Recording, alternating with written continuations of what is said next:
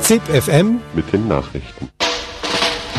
Und nun ohne Umschweife zur Ich Sache. sage Ihnen, Aufschwung, Aufschwung, das wäre es jetzt. Der Aufschwung ist da. Sie helfen den Armen, wenn sie die Reichen ausmerken. ZIP FM Ein Projekt der Freien Radios.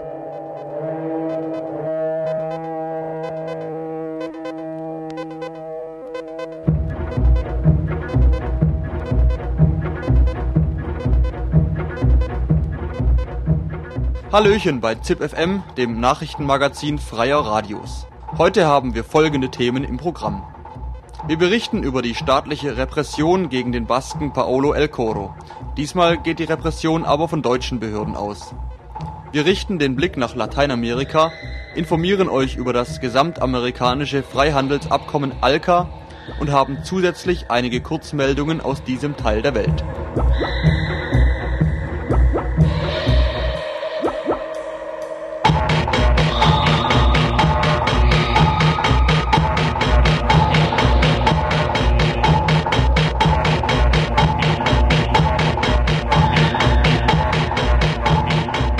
Paulo El Coro wurde am 21. Januar in Nürnberg verhaftet. Ein Spezialkommando hatte den Unbewaffneten, der unter falschem Namen in Nürnberg lebte, überwältigt und festgenommen.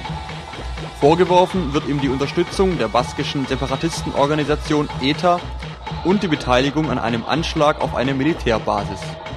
Er soll einem ETA-Kommando angehört haben, das 1998 aufgeflogen war. Die Verhaftung El Coros geht auf die immer engere Zusammenarbeit europäischer Polizei und Ermittlungsbehörden zurück. Nachdem er Ende 2002 vorübergehend festgenommen wurde und sich einer erkennungsdienstlichen Behandlung unterziehen musste, landeten seine Daten auch beim AFIS, dem automatischen Fingerabdruck-Identifizierungssystem. Ein Abgleich der Daten ergab, dass es sich um El Coro handelte, der auf Spaniens Liste der mit internationalem Haftbefehl gesuchten stand. Was zunächst einmal nach einer Liste mit sorgfältig ausgewählten Personen klingt, entpuppt sich bei näherem Hinsehen als relativ wahllos zusammengewürfelt. Auf dieser Liste landet schnell, wer im Baskenland politisch aktiv ist, meint Paulos Bruder und Rechtsanwalt Inigo El Coro. Die Anklage ist eine ganz normale Anklage. Alle möglichen Leute, die im Baskenland angeklagt werden, kriegen diese Anklagepunkte. Unterstützung der ETA oder Mitgliedschaft in der ETA. Es sind vor allem Anklagen, die in der Mehrzahl später nicht mit wirklichen stichhaltigen Beweisen untermauert werden. Wie stichhaltig die Beweise Spaniens gegen Paulo El Coro sind, dürfte sich, wenn es die deutschen Behörden denn genau nehmen, in den nächsten Monaten zeigen. Denn der spanische Staat hat zwei Auslieferungsgesuche gestellt, die von der deutschen Justiz zu prüfen sind. In Zusammenhang gebracht wird El Coro mit Drohbriefen der ETA gegen Botschaften und Reiseagenturen, die Teil einer Kampagne gegen den Tourismus in Spanien sein sollen. Dem entsprechenden Auslieferungsgesuch sieht Rechtsanwalt Bendler gelassen entgegen. Es wird ein allgemeiner Zusammenhang der Mitgliedschaft und des Mitwirkens im äh, organisatorischen Zusammenhang mit einer, ich sag's mal nach deutscher Nomenklatur, terroristischen Vereinigung vorgeworfen. Eine unspezifische äh, Beteiligungsform, äh, wie wir das ja auch beispielsweise aus äh, Verfahren hier in der Bundesrepublik kennen, wenn es um die Mitgliedschaft äh, oder die Unterstützung einer terroristischen Vereinigung geht. Das sind sehr vage Anschuldigungen. Gegenstand des zweiten Gesuches ist ein Sprengstoffanschlag auf eine Militärbasis im Mai 1997. El Coro soll eines der Fahrzeuge, die im Anschluss an diese Aktion verwendet wurden, gesteuert haben. Er wird also nicht beschuldigt, die Aktion selbst ausgeführt zu haben. Und das Auslieferungsgesuch stützt sich nach Erkenntnissen des Anwaltes Inigo El Coro auf die Aussagen einer Person, die auf illegalem Wege, sprich unter Folter, erlangt wurden. Als diese Person zum ersten Mal vor einen Richter geführt wurde, widerrief sie alles, was sie bei der Polizei ausgesagt hatte und zeigte Folter an. Im offiziellen Auslieferungsersuchen Spaniens ist davon keine Rede. Spanien kümmere sich um derlei Anschuldigungen nicht, berichtet Inigo El Coro. Wir halten diese Aussage über Folterungen für absolut glaubhaft. Aber der Richter untersuchte die Anzeige wegen Folter nicht, obwohl die Person sichtbare Zeichen der Folter und Verletzungen hatte. Dass Folter im Baskenland System hat und von der dortigen Justiz weitgehend ignoriert wird, kann längst nicht mehr als Ammenmärchen versprengter ETA-Getreuer abgetan werden. Gerade in den letzten Monaten gab es wieder diverse Berichte über Folterungen durch Polizei und die berüchtigte Sondereinheit Guardia Civil. Und diese Berichte stammen nicht nur von baskischen Antifolterinitiativen, denen gerne Voreingenommenheit vorgeworfen wird, sondern auch von so unverdächtigen Organisationen wie der UNO und der EU. In den Verdacht der Unterstützung oder Mitgliedschaft der ETA gerät man im Baskenland schnell. Mit Antiterrorverfahren werden auch Angehörige von Gefangenenhilfsorganisationen überzogen oder Jugendliche, die sich an Straßenprotesten für die Unabhängigkeit des Baskenlandes beteiligen. Inigo El Coro, in diesem Moment gibt es Tausende von Leuten, die aus dem Baskenland geflohen sind und nicht zurückkehren, nur aus Angst festgenommen und gefoltert zu werden. Wir haben keine genaue Zahl. Es ist sehr schwer, das konkreter zu fassen. Natürlich auch, weil es Personen sind, die ganz automatisch in die Illegalität gehen müssen, was aber nicht heißt, dass sie dann ein Teil der Organisation ETA werden. Es sind Leute, die vor der Folter fliehen und Schutz in der Illegalität suchen, da sie sonst Inhaftierung und Auslieferung riskieren. Es sind also Leute, die weggehen gehen und versuchen, ihr Leben mit einer falschen Identität weiterzuführen, wie zum Beispiel Paulo. Aber natürlich gibt es auch Leute, die Teil der ETA sind oder werden. Diese Verhaftung in Deutschland sei von ganz besonderer Bedeutung, beeilte sich Spaniens Innenminister Angela Sebes gleich nach der Festnahme El Coros zu verkünden. Sie zeigt so wörtlich, dass es keinen Schlupfwinkel für die Mitglieder terroristischer Organisationen gibt. Egal wo sie sich befinden, die Demokratien kämpfen unerbittlich, um sie zu verhaften und der Justiz zu überstellen. Doch inwieweit sich Angela Sebes hier auf seine deutschen Kolleginnen verlassen kann, wird sich erst in einigen Monaten zeigen. Vorher haben die hiesigen Behörden noch einen Asylantrag zu prüfen, den Paolo El Coro unmittelbar nach seiner Festnahme gestellt hat. Rechtsanwalt Inigo El Coro begründet den Asylantrag zunächst mit dem politischen Konflikt im Baskenland selbst. Dass er mit dieser Argumentation bei den deutschen Behörden aber eher auf taube Ohren stoßen wird, scheint er auch zu ahnen und fügt hinzu. Wenn genau dies nicht geschieht, glauben wir genügend Argumente dafür zu haben, dass die Aussagen, die die einzige Grundlage für das Auslieferungsgesuch sind, durch Folter erzielt wurden. Spanien ist ein Folterstaat. Das haben inzwischen ja auch der Europäische Rat und die Vereinten Nationen anerkannt. Auch gegen Deutschland richtet Inigo El Coro harsche Vorwürfe, insbesondere was die Haftbedingungen angeht. Seit drei Monaten sitzt Paulo El Coro nun in der JVA Stadelheim München. In Isolationshaft unter rechtswidrigen Bedingungen, meint sein Verteidiger. Eh, Und auf keinen Fall kann man das mit dem Vorwand der Sicherheit oder dem Vorwand der angeblichen Gefährlichkeit der inhaftierten Person rechtfertigen. Deutschland verstößt in diesem Moment gegen geltendes Recht und wir prüfen zurzeit, ob wir auf internationaler Ebene Anzeige gegen diese Situation erstatten können. Trotzdem setzen seine Anwälte Hoffnungen in die deutschen Behörden und rechnen sich gute Chancen aus, dass Paulo El Coro eben nicht nach Spanien ausgeliefert wird. Rechtsanwalt Bendler. Es gibt einen allgemeinen Standard im Völkerrecht, im europäischen Menschenrecht, im deutschen Grundgesetz, der sagt, dass man keinen, der in Deutschland festgenommen ist, der Gefahr, der Folter und der menschenunwürdigen Behandlung aussetzen darf. Wenn sowas tatsächlich stattfindet und das im Verfahren plausibel gemacht wird und bewiesen wird, dann darf nicht ausgeliefert werden. Noch Ende der 80er Jahre hatten Personen, die von Spanien wegen angeblicher ETA-Aktivitäten gesucht wurden, durchaus Chancen, von anderen Ländern Europas nicht ausgeliefert zu werden. Seit dem 11. September aber bläst allem, was auch nur entfernt mit Terrorismus in Verbindung gebracht wird, ein scharfer Wind ins Gesicht. Seit Ende 2001 steht die ETA auf der Liste der von der EU als terroristisch eingestuften Organisationen. Nichts Gutes vermuten lässt auch, dass Deutschland selbst gegen Paulo El Coro ermittelt. Nach dem letztes Jahr neu geschaffenen Paragraph 129b, der die Unterstützung einer im Ausland tätigen und als terroristisch eingestuften Vereinigung unter Strafe stellt. Doch was genau ihm die Bundesanwaltschaft dabei vorwirft, weiß momentan nicht einmal sein Münchner Verteidiger Bendler. Ich habe Akteneinsicht beantragt und nicht bekommen. Aber ähm ich vermute, dass es ein Anfangsverdacht ist, äh, in der Weise, dass man sich überlegt, wenn er schon hier gewesen ist, vielleicht hat er hier auch irgendwas in der Richtung gemacht. Nicht mehr und nicht weniger. Ich bin die Ordnung, Staatsgewalt. Was ich mir in den Wirtschaft noch nicht teilt. Und von mir werden alle weich. Ich mach Deutschland zum Reich. Zack, zack, Polizeiknüppel. Ich bin ein Polizeiknüppel.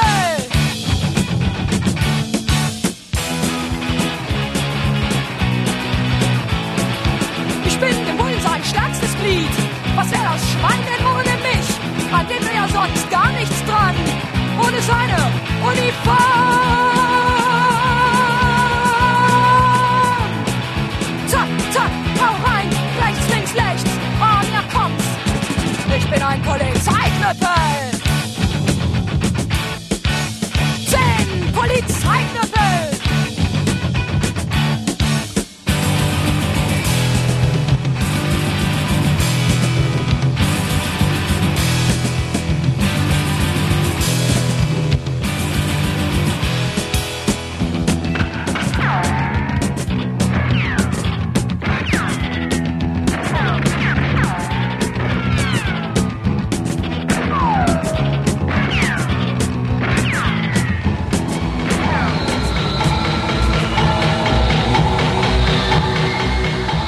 Das gesamtamerikanische Freihandelsabkommen ALCA, Area de Libre Comercio de las Americas, ist ein neoliberales Projekt. Der sogenannte freie Handel nutzt in erster Linie den Profiten großer US-amerikanischer Konzerne. Den Menschen in Lateinamerika soll das Freihandelsabkommen Wohlstand bringen. Davon ist bisher nichts zu merken. Es ist im Gegenteil davon auszugehen, dass sich die Situation der Menschen in Lateinamerika eher verschlechtern wird. Ihr hört einen Beitrag vom Radioprojekt Onda.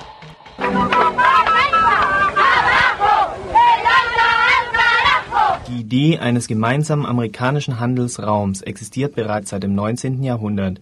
Sie wurde jedoch nie realisiert. Erst als mit dem Zusammenbruch der Ostblockstaaten das Ende der Geschichte und damit der Sieg des Kapitalismus angebrochen zu sein schien, keimte die Idee einer panamerikanischen Freihandelszone wieder auf. Seit 1994 existiert die Nordamerikanische Freihandelszone, die sich von Alaska bis Mexiko erstreckt.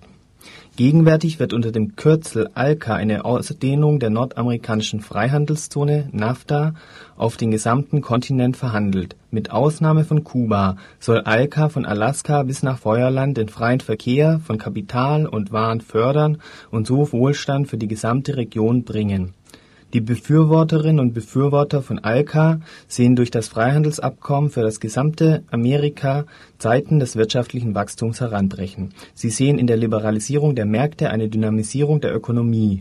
Diese Dynamisierung soll zu einer allgemeinen Steigerung des Wohlstands in der Region beitragen. Die Freihandelszone, so die Befürworterinnen und Befürworter, verschafft lateinamerikanischen Unternehmen den Zugang zu den Märkten in Kanada und den USA Allerdings herrscht vor allem südlich des Rio Grande bei der Bevölkerung erhebliche Skepsis, was die Versprechungen hinsichtlich eines wirtschaftlichen Wohlstands betrifft.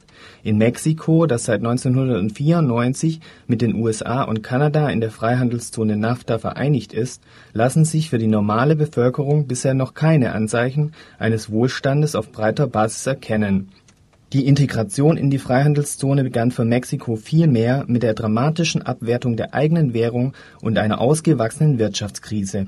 Bisher hat sich weder die Hoffnung auf eine verbesserte wirtschaftliche Situation noch auf bessere Arbeitsbedingungen oder bessere Bildung erfüllt. Vielmehr führt NAFTA zu einer Kapitalisierung der Gesellschaften, die für die Betroffenen dramatische Ausmaße hat. Eine mexikanische Indigena erklärt die Situation folgendermaßen. Die Frauen leiden, weil sie zuerst weniger bezahlt bekommen, weil sie Frauen sind.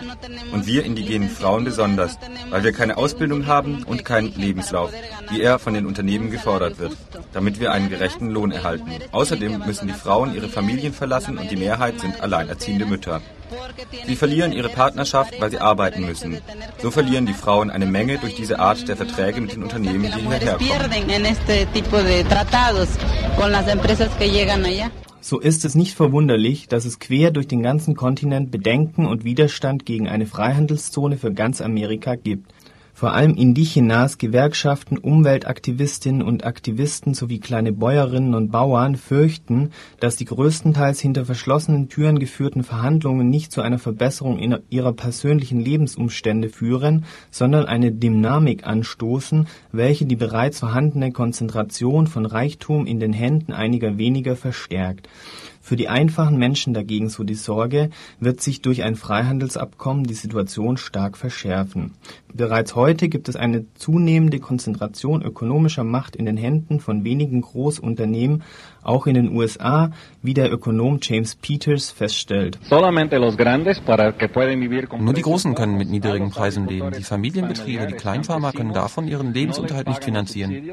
Sie können unter dem Regime der niedrigen Preise nicht überleben. Als Konsequenz hat es eine massive Vertreibung von kleinen Bauernfamilien in den Vereinigten Staaten gegeben. Eine Million Familien wurden in den vergangenen 30 Jahren verdrängt. Liberalisierung der Märkte, kapitalintensiver Produktion und niedriger Preise spüren nicht nur Indigenas oder Campesinos in den Ländern südlich des Rio Grande, sondern auch in den USA selbst findet durch die Liberalisierung der Märkte und den Konzentrationsprozess eine Verdrängung kleiner Produktionsbetriebe statt. Die Ängste vor der Liberalisierung sind nicht unbegründet. Wenn die Folgen in den USA schon so schwerwiegend sind, was bedeutet das dann für die Menschen in Lateinamerika? Evo Morales, Führer der Indigenas in Bolivien, befürchtet, dass das Freihandelsabkommen weitreichende Folgen haben wird. Er zeichnet ein besonders düsteres Bild der Folgen von ALCA. Es bedeutet eine weitere Konzentration der Ländereien in den Händen der Großgrundbesitzer. Mit der Konzentration des Landes in den Händen der Latifundistas wird eine Welle der Migration in die Städte losbrechen. Durch die Abrodung der Wälder durch ausländische Unternehmen wird die Umwelt bald mit dem Mangel an Wasser, an Luft konfrontiert werden. Es wird die Verschmutzung des ganzen Planeten sein. Sicher kann man einem Freihandelsabkommen wie ALCA nicht alles Böse auf dieser Welt in die Schuhe schieben. Die Liberalisierung der Märkte durch ALCA könnte aber neben einem Konzentrationsprozess die Privatisierung der Gesundheits und Verkehrssysteme beschleunigen und auch Grundgüter wie Wasser zu einem privaten Gut machen. Auf dem ganzen Kontinent gibt es daher Widerstand gegen das Projekt. Einerseits den Widerstand gegen die Privatisierungen und andererseits einen Widerstand, der den globalen Kapitalismus insgesamt in Frage stellt. Die Bewegung stellt sich allerdings sehr zersplittert und uneinig dar. Eins scheint sicher: Sollten die Verhandlungen zu einem Freihandelsabkommen zum Erfolg führen, werden sie für die Gesellschaften in ganz Amerika weitreichende Auswirkungen haben. Die Auswirkungen in Mexiko sind heute schon zu spüren Nos ha afectado muchísimo en México el Tratado de Libre Comercio, porque todas las promesas que nos hicieron. Das NAFTA-Freihandelsabkommen hat uns in Mexiko stark betroffen. Alle Versprechen, die abgegeben wurden, dass wir mehr Produktion, mehr Entwicklung haben würden, nichts ist so gekommen. Im Gegenteil, es gibt jetzt mehr Armut als vor zehn Jahren. Damals war der Kaffeepreis noch hoch, jetzt ist er nicht mehr so.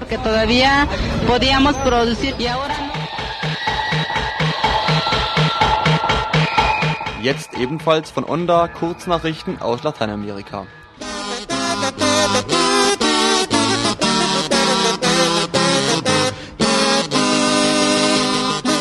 ¿Qué sucedió en la semana? ¿Eh? Ende März griffen schwer bewaffnete kolumbianische Paramilitärs eine Flüchtlingsgemeinschaft auf der venezolanischen Seite der gemeinsamen Grenze an. Bei dem Angriff wurde eine Schulanlage zerstört, es gab mehrere Verletzte und Tote. Die ultrarechten Paramilitärs überquerten die Grenze und verfolgten die in die Berge flüchtende Zivilbevölkerung. In Venezuela leben an der Grenze zu Kolumbien Landbewohner, die vor dem bewaffneten Konflikt in Kolumbien geflohen sind. Die rechtsgerichtete kolumbianische Regierung und die Paramilitärs bezichtigen Venezuela, dass es linke Guerillagruppen im Grenzgebiet unterstützen würde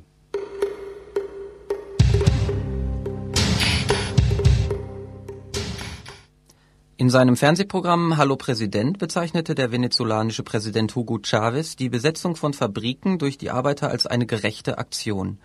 Die Besetzungen resultierten aus groben Verletzungen der Arbeitsschutzbestimmungen im Zuge des sogenannten Generalstreiks im Dezember letzten Jahres. Einer in der Sendung eingeladenen Arbeitslosenvertreterin sagte er, die Arbeiter sollen die Fabrik besetzen und die revolutionäre Regierung wird sie dabei unterstützen, wenn es zu Aussperrungen käme.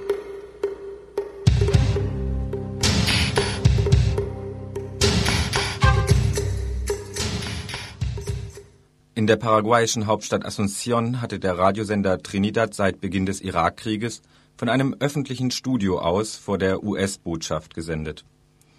Eine Gruppe Uniformierter ging am 26. März in aller Frühe mit körperlicher Gewalt gegen die Anwesenden vor. Technische Geräte wurden zerstört und beschlagnahmt. Eine schriftliche Anordnung oder mündliche Aufforderung gab es zuvor nicht.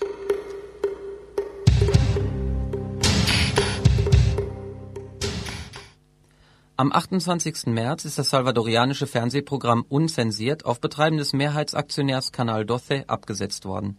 Dieses Datum fällt mit dem Jahrestag der Ermordung des Erzbischofes von San Salvador, Oscar Anulfo Romero, im Jahr 1980 zusammen. Der Moderator Mauricio Funes erklärte, die Sendung Unzensiert stehe in der Tradition des Erzbischofes, der die Notwendigkeit einer Verbindung zwischen Glauben und politischer Aktion predigte. Die Entscheidung, die Sendung abzusetzen, sei von denselben Kräften herbeigeführt worden, die vor 23 Jahren einen der wertvollsten Kritiker und Analysten der damaligen Verhältnisse zum Schweigen gebracht hatten.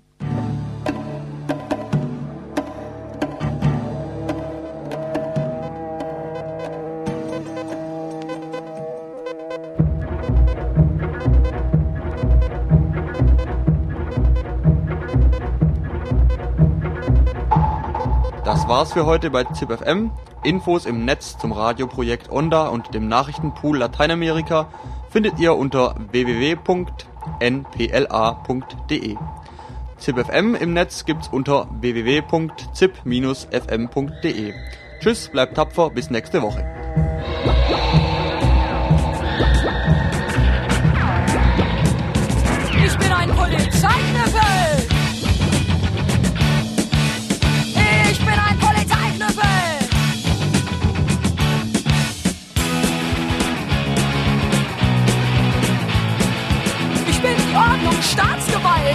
Was ich mir in den Weg stellt, mach ich kalt! Unter mir werden alle weich! Ich mach Deutschland zum Reich!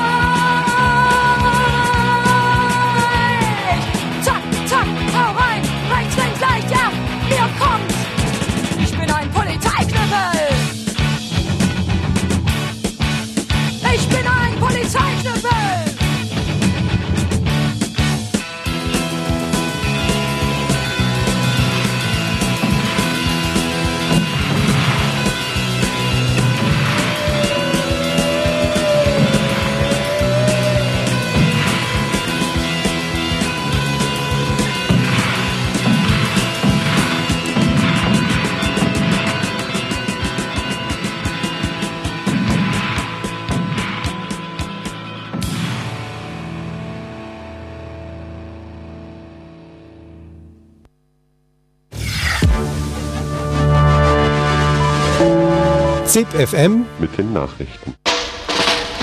Und nun ohne Umschweife zur Sache. Ich sage Ihnen, Aufschwung, Aufschwung, das wäre es jetzt. Der Aufschwung ist da. Sie helfen den Armen, wenn sie die Reichen ausmerzen. Maria, gracias, ZipFM Ein Projekt der Freien Radios.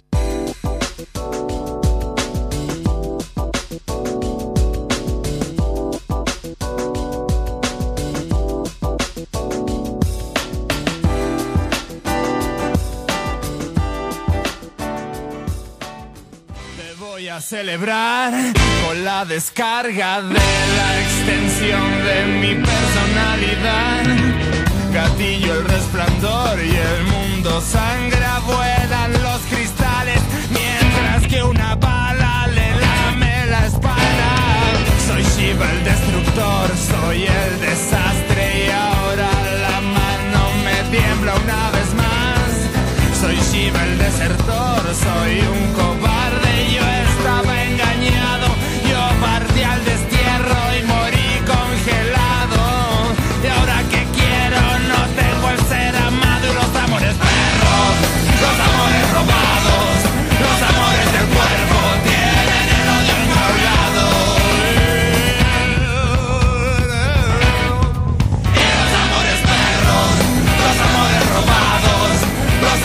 that what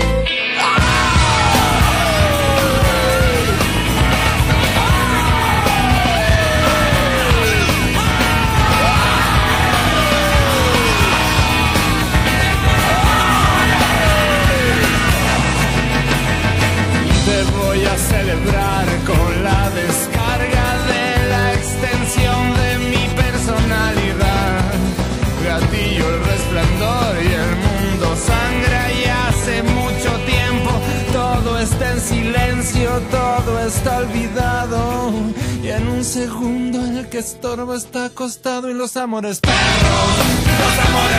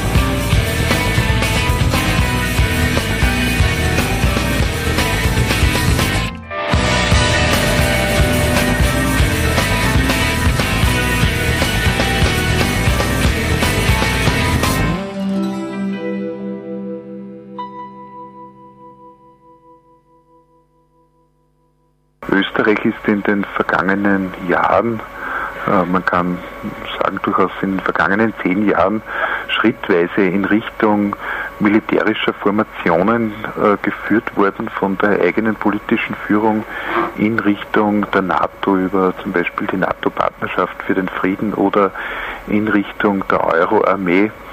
Und das hat zu einer Situation geführt, dass in der Zwischenzeit Österreich auf vielfältige Weise mit äh, militärischen Mächten und jetzt auch mit kriegführenden Mächten äh, verbunden ist, involviert ist und dass eine strikte Antikriegspolitik von Seiten Österreichs vor diesem Hintergrund sehr schwer praktizierbar ist. Vor diesem Hintergrund haben die Teilnehmerinnen und Teilnehmer eingeschätzt, dass es notwendig ist, von Seiten der Bevölkerung, die ja überwiegend äh, eine Antikriegshaltung einnimmt und auch für eine aktive Neutralitätspolitik eintritt, dass hier ein entsprechender Druck aufgebaut wird und diese Einleitung eines Friedensvolksbegehren soll eben diesen Willen der Mehrheit zum Ausdruck bringen und entsprechenden Druck auf das politische Establishment ausüben. Mhm. Ja, im Rahmen dieses Friedensvolksbegehrens sollen ja vier Forderungen durchgesetzt werden. Diese vier Forderungen wären, also soweit ich weiß, im Zusammenhang mit, eine ist im Zusammenhang mit der Neutralität zu sehen. Ist das nicht sehr schwierig für uns als Mitglieder der Europä also als Österreich als Mitglied der Europäischen Union?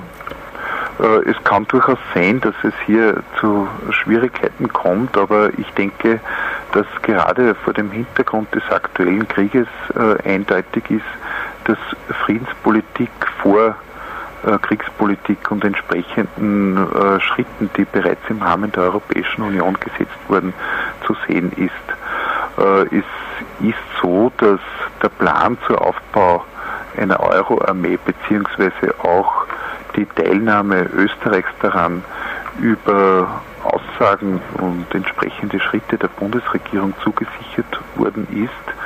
Sie sind in dem Sinn noch nicht rechtsverbindlich und vor diesem Hintergrund wäre es durchaus jetzt noch möglich, äh, eine entsprechende Wende oder eine entsprechende Umkehrung dieser Richtung einzuschlagen. Mhm. Wie die äh, Friedenskonferenz so schön festgestellt hat, ist ja das laut dem Artikel 23f der Bundesverfassung eigentlich neutralitätswidrig, dass Österreich an dieser Euro-Armee teilnimmt. Das ist richtig. Der Artikel 23f, wenn ich erinnern darf, ist im Jahr 1998 äh, mehr oder weniger überfallsartig im österreichischen Nationalrat mit den Stimmen der ÖVP, der SPÖ und des Liberalen Forums beschlossen worden. Er sichert oder ermöglicht, dass der Kanzler und der Außenminister im Rahmen des EU-Rates militärischen Maßnahmen zustimmt, äh, mitunter auch die Beteiligung der Republik Österreich an solchen Maßnahmen ermöglicht. Äh, dieser Artikel ist deshalb ganz klar neutralitätswidrig. Das wird auch in der Zwischenzeit von offizieller Seite her nicht mehr geleugnet. Es gibt hier eine Interpretation, dass eben dieses spezielle Gesetz der 23f vor dem allgemeinen älteren Gesetz, dem Neutralitätsgesetz zu interpretieren ist. Wir sind hier genau gegenteiliger Auffassung und folgen, äh, folgern demgemäß, dass dieser Artikel aus der Verfassung zu entfernen ist. Mhm. Der dritte Punkt dieses äh, Friedensvolksbegehrens äh, versteht sich eigentlich schon fast von selbst. Er heißt, äh, wenn ich kurz zitieren darf, kein NATO-Beitritt Österreichs. Die Beteiligung der Republik Österreich an der NATO-Partnerschaft für den Frieden muss beendet werden. Das ist eigentlich gar nicht kommentarfähig, sondern das ist, steht ja als Aussage für sich. Das letzte sollte vielleicht doch äh, benötigt eine, einige Erklärung alle Pläne, das Bundesheer in Richtung Interventionsfähigkeit umzurüsten und die dazugehörigen Aufrüstungspläne müssen gestoppt und rückgängig gemacht werden. Gefordert wird soziale Sicherheit statt Aufrüstung. Was ist mit Interventionsfähigkeit hier gemeint? Also es gibt durchgängig die Entwicklung, dass die Armeen umgerüstet werden, also weg von den großen Territorialarmeen, die äh, aus der Zeit des Kalten Krieges stammen und vorwiegend gedacht waren für die Verteidigung des eigenen nationalen Territoriums gegen einen möglichen Aggressor in Richtung äh, hochprofessioneller, hochmobiler, spezialisierter äh, Einheiten. Und äh, es gibt auch jetzt wieder diese Debatte, es gibt bereits seit Jahren in Österreich diese Debatte und auch jetzt, wenn man sich die Pläne der österreichischen Bundesregierung, der neuen österreichischen Bundesregierung anschaut, dann äh, werden ganz konkrete Schritte auch in diese Richtung geplant und fortgesetzt. Mhm. Und dagegen spricht sich das Volksbegehren in diesem Punkt aus. Ja, gut. Danke sehr. Das war aus Linz von der Friedenswerkstatt Boris Lechtaler. Vielen Dank nochmal.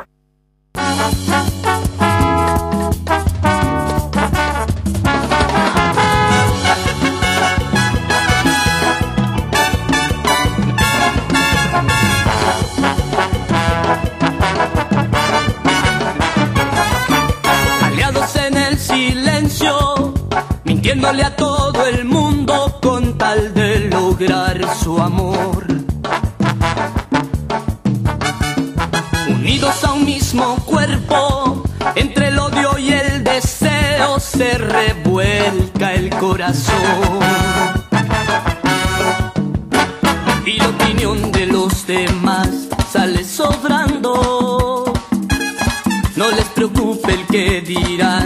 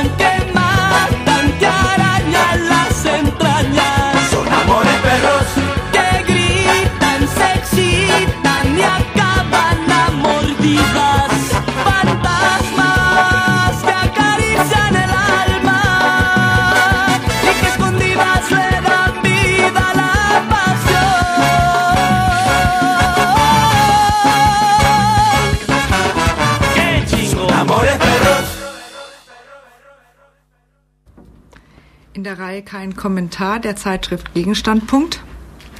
Gegen Krieg, aber nicht für Frieden. Friedenssehnsucht und Imperialismuskritik sind nicht dasselbe. Die amerikanische Supermacht vollendet ihre Weltherrschaft. Die amerikanische Regierung hat mit ihrem Ultimatum ihren lange vorbereiteten Überfall auf den Irak angekündigt. Keine Kooperationsbereitschaft und keine Unterwerfungsgeste der irakischen Seite hat sie davon abhalten können. Kein Wunder. Es geht eben gar nicht um die endgültige Entwaffnung des ohnehin längst ruinierten und weitgehend wertlos gemachten Irak. Aus seinen Kriegszielen Zielen macht Präsident Bush kein Geheimnis.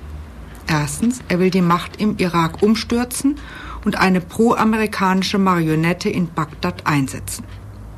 Zweitens, er will damit die gesamte Ölregion auf der arabischen Halbinsel neu ordnen, das heißt unter direkte amerikanische Kontrolle bringen. Drittens, er gibt mit dieser demonstrativen Strafaktion ein Beispiel dafür, wie es Staaten ergeht, die sich Diktaten der Supermacht widersetzen und ihre Autorität herausfordern.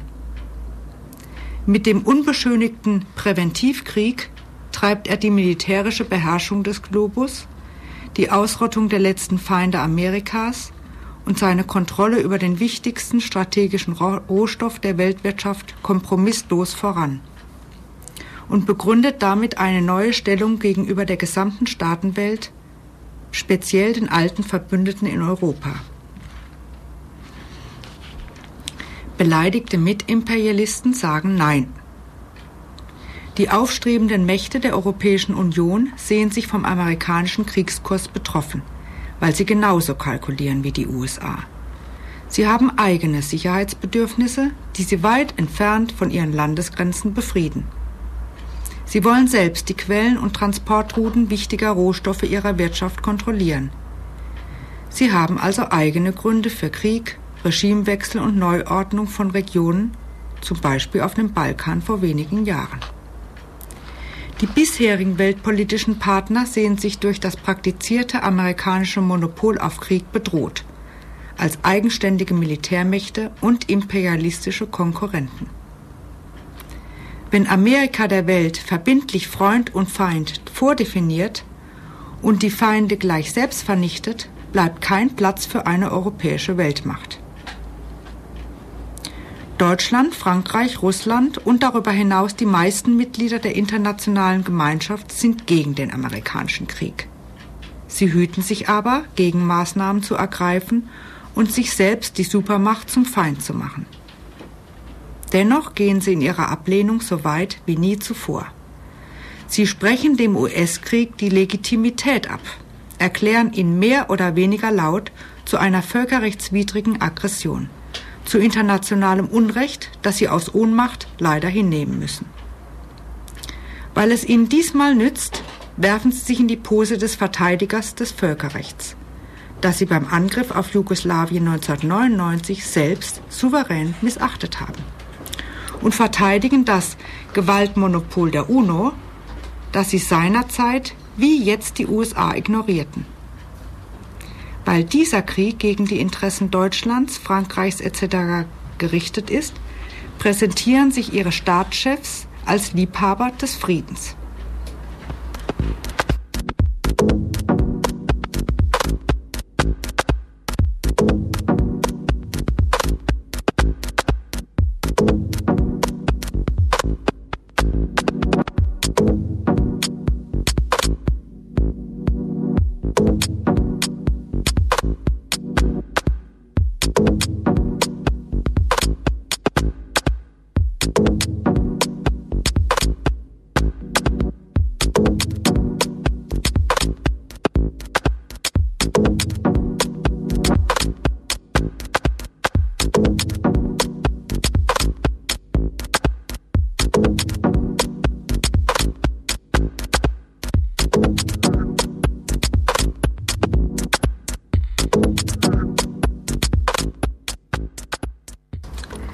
Eine Friedensbewegung sagt auch Nein. Sie demonstriert gegen diesen und jeden Krieg, was angesichts der militärischen Barbarei, dem politisch angeordneten Massenschlachten nur allzu verständlich ist. Weit reicht die Ablehnung der außenpolitischen Gewalttätigkeit allerdings nicht, wenn sie gleich in eine Befürwortung des Friedens mündet. Ist der Frieden, für den man da eintritt, eine so schöne gewaltfreie Sache? Der Frieden im Irak während der letzten zwölf Jahre jedenfalls war eine Zeit des andauernden, punktuellen Bomber Bombenterrors, eines scharfen Embargos, das zu massenhafter Verelendung und Tausenden von Toten führte. Aber auch der normale Frieden der Außenpolitik beruht auf nichts als militärischer Gewalt. Warum sonst würden Staaten mitten im schönsten Frieden Armeen unterhalten und ihre Waffentechnik auf den neuesten Stand bringen? Ständig bereiten sie den nächsten Krieg vor. Und Frieden halten sie gerade so lange, wie die Drohung mit den Waffen ausreicht, um andere Staaten von der Notwendigkeit kooperativen Verhaltens zu überzeugen. Kurz, die Kriege, die Staaten immer wieder einmal auf die Tagesordnung setzen, hängen mit dem Friedenszustand zwischen ihnen notwendig zusammen. Was im Krieg zum großen Knall ausartet, sind keine anderen Interessensgegensätze als die, die der friedliche Verkehr zwischen den Staaten hervorbringt und die den Inhalt aller Diplomatie ausmachen. Wer also nichts weiter verlangt, als dass die Politiker, was immer sie sonst tun, ihre Finger vom Krieg lassen, stellt sich ignorant gegen alles, was bis zum Kriegsausbruch an Gewalt und gewaltträchtigen Affären in der Staatenwelt läuft. Eine interessante Symbiose ist da entstanden zwischen dem idealistischen Glauben, dass unsere kapitalistische Wirtschafts- und Lebensweise auch ohne Krieg zu haben sein sollte, und der politischen Führung der deutschen Mittelmacht und der politischen Führung der deutschen Mittelmacht. Ausnahmsweise bezichtigt eine Regierung den Pazifismus einmal nicht, die fünfte Kolonne des Feindes und gezielte Wehrkraftzersetzung zu sein weil eben dieser Krieg nicht im deutschen Interesse und Frieden die Parole ist, unter der der Kanzler seine Konkurrenz gegen die Amerikaner betreibt. Diesmal kommen ihm die Kriegsgegner gerade recht. Er verbucht sie als Unterstützung für seinen außenpolitischen Kurs. Und die Bewegung? Fühlt die sich missbraucht und vereinnahmt? Leider eben nicht. Sie freut sich, dass der Wunsch nach Frieden auf so unerwartet breite Zustimmung stößt und glaubt an die Wirksamkeit ihrer Mahnungen. Manch einer geht wohl bewusst demonstrieren und dem Kanzler in seinem Nein zum Amikrieg den Rücken zu stärken. Da ist ein unheimlich produktives Missverständnis unterwegs, hoffentlich.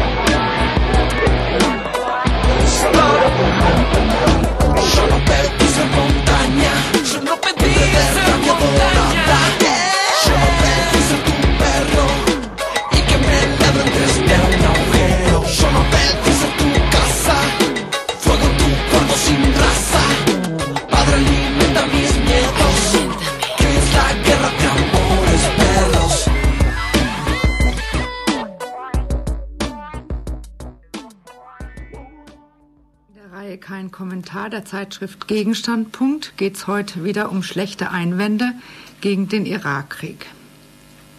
Erstmal zu dem Statement Nein zum Krieg, Ja zum Frieden.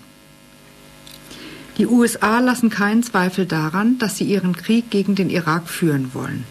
Sehr viele Menschen gehen auf die Straße und protestieren dagegen und halten dem Kriegswillen der USA ihre Plakate entgegen, auf denen steht kein Krieg. Was sie stattdessen haben wollen, ist klar und steht auch auf den Plakaten. Frieden. Mit dieser Entgegensetzung von Krieg und Frieden ergreifen sie für den Zustand namens Frieden Partei, einfach weil der Krieg so schrecklich ist. Aber wenn sie mit dieser Demonstration ihrer Friedensgesinnung auch schon zufrieden sind, dann haben sie sich eine Frage gar nicht erst gestellt, nämlich was dieser Frieden eigentlich wert ist, nachdem sie sich da sehen. Wer nach Frieden ruft, immer wenn mal wieder ein Krieg ins Haus steht, der betrachtet den Krieg wie einen Unglücks- oder Ausnahmefall. Der hat also vom Frieden eine so gute Meinung, dass ihm gar nicht auffallen will, dass ein Krieg noch allemal seine Gründe in eben diesem Zustand Frieden genannt hat. Ein Krieg kommt doch nicht aus heiterem Himmel. Vielmehr entschließen sich Staaten zu diesem Übergang, weil sie den friedlichen Verkehr miteinander einfach nicht mehr aushalten. Das heißt, die Interessensgegensätze zwischen ihnen sind an dem Punkt angelangt, wo der eine Staat seine vitalen Interessen, also das, was für ihn lebens- und überlebensnotwendig ist, so nachhaltig durch den anderen Staat geschädigt sieht, dass ein Interessensausgleich, ein Verhandeln über Nutzen und Schaden nicht mehr in Frage kommt.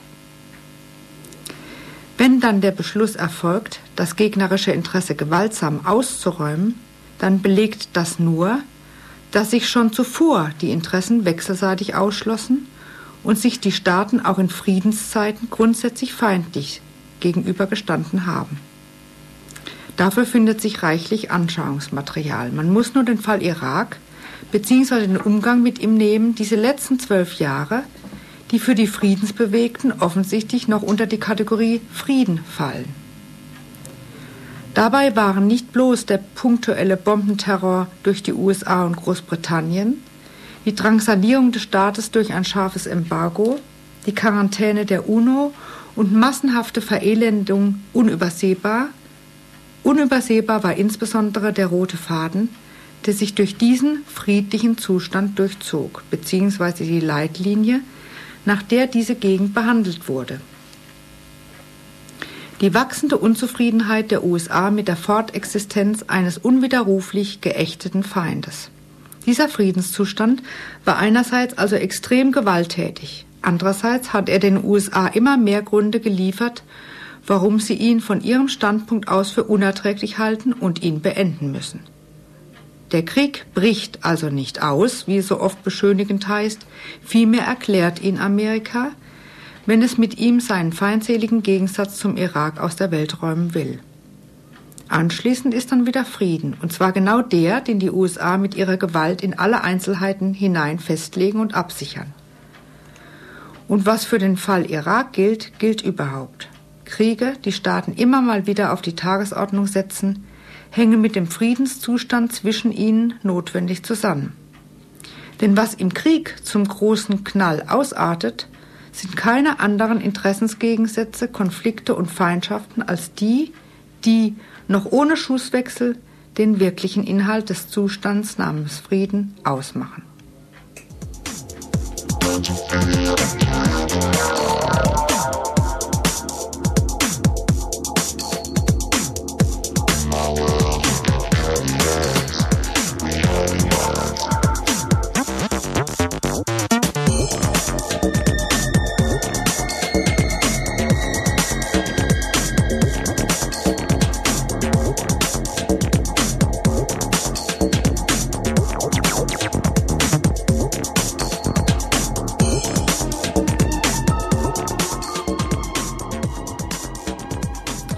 Wer dann ein Schild hochhält, auf dem Frieden steht, der will sich nicht Rechenschaft darüber ablegen, was Frieden wirklich ist, sondern den bescheidenen Wunsch kundtun, Hauptsache kein Krieg.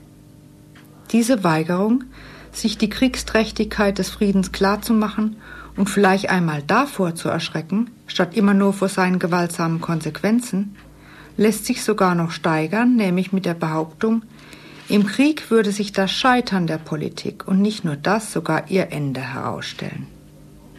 Wenn Politiker sowas sagen, lässt sich das ja leicht nachvollziehen. Damit wollen sie den ganz und gar ehrenwerten Charakter ihres Geschäfts herausstreichen und jeden Zusammenhang zwischen dem und einem Krieg durchstreichen, also die gewalttätigen Folgen ihres Geschäfts leugnen. Diese Leute, die sich sonst als Obermacher von allem und jedem bewähren wollen, behaupten da plötzlich, es gäbe so etwas wie einen politikfreien Raum, ausgerechnet und gerade in der Frage Krieg und Frieden. Dann sprechen sie plötzlich von einer Kriegslogik, vor der sie dann kapitulieren müssten. Wie gesagt, Politiker gehen gerne mit einer solchen Frechheit hausieren. Komischerweise fragt sie aber keiner, wer denn außer ihnen überhaupt einen Krieg anzetteln wollte und könnte und noch eins vorher, warum sie sich auf diesen Fall, vor dem sie angeblich kapitulieren müssen, so umfänglich mit Armeen, Rüstungspolitik und so weiter und so fort vorbereiten. Die Friedensbewegten stellen solche Fragen nicht, weil sie dieses Alibi der Politik nicht zerpflücken wollen. Sie fragen lieber danach, wo denn die Politik geblieben sei und wie es denn trotz der Politik zum Krieg habe kommen können. Beten also die Lüge von der Ohnmacht der Politik nach nur eben nicht mit einer entschuldigenden, sondern mit einer kritischen Intention. Diese Kritik zeugt von einem abgrundtiefen Vertrauen in die Politik. So etwas wollen sich die Friedensbewegten lieber nicht vorstellen, dass das staatliche Gewaltgeschäft, das ihnen in Friedenszeiten ja auch gar nicht als solches auffällt, als notwendige Folge auch mal einen Krieg nach sich zieht. Lieber nehmen sie die Politik in Schutz indem sie ihr anlässlich eines Krieges nicht die Absicht, sondern ein Versagen vorwerfen. Das alles lebt von einem Ideal der Politik, von einem großen Eigentlich. Eigentlich wäre die Politik dafür da, das Zusammenleben in den Staaten und zwischen den Staaten friedlich und zur allgemeinen Wohlfahrt zu richten. Und wenn mal wieder das Gegenteil zu beobachten ist, dann sind dafür Abweichungen von eigentlich guter Politik, nämlich irgendwelche Fehler, Versäumliche, Versäumnisse oder auch üble Machenschaften verantwortlich zu machen. Von dieser Grundüberzeugung lassen die Friedensbewegten auch dann nicht ab, wenn sie sich mit der Kriegsansage der USA auseinandersetzen. Auch da weigern sie sich, die wirklichen Gründe der USA für diesen Krieg zur Kenntnis zu nehmen und bewegen sich stattdessen ausschließlich auf dem Felde der Rechtfertigungen, die diesem Krieg mitgegeben werden und beziehen von daher ihre Berechtigung, dem Krieg kritisch gegenüberzustehen.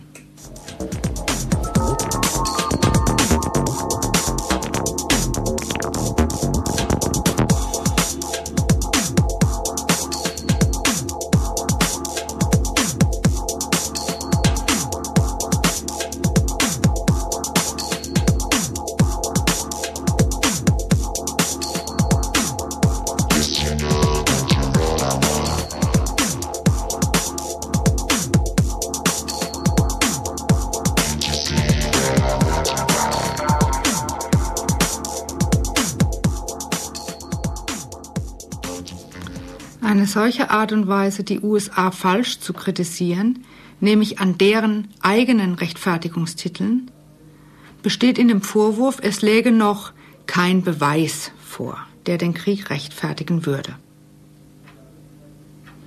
Die USA haben Klartext gesprochen. Die Existenz des Saddam Hussein ist ihnen unerträglich, weil es ihn immer noch gibt, weil er seine Mittel immer noch dazu einsetzt, sein antiamerikanisches Staatsprogramm aufrechtzuerhalten.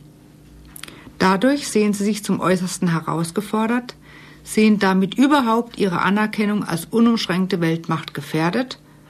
Insofern sieht sich Amerika durch die pure Existenz des Irak grundsätzlich gefährdet. Es erhebt den Anspruch auf totalen Respekt und es sagt selbst offen heraus, dass es sich diesen Anspruch bloß deswegen, deswegen aber auch wirklich leisten kann, weil es jeden entgegenstehenden Staatswillen mit seinen militärischen Mitteln wegräumen kann sich mit keinem Staatswillen arrangieren muss. Die USA sprechen also einerseits Klartext, wie Imperialismus heute funktioniert, und dazu liefern sie andererseits die nötige Kriegsmoral gleich auch noch mit. Erstens mit dem Verweis auf den 11. September, der ihnen ein Recht auf präventives Zuschlagen gegen alles Böse verschafft, und zweitens in Gestalt von lauter Schilderungen, was für ein böser Mensch dieser Hussein ist. Was aber entnehmen die friedensbewegten Menschen dieser amerikanischen Kriegsankündigung?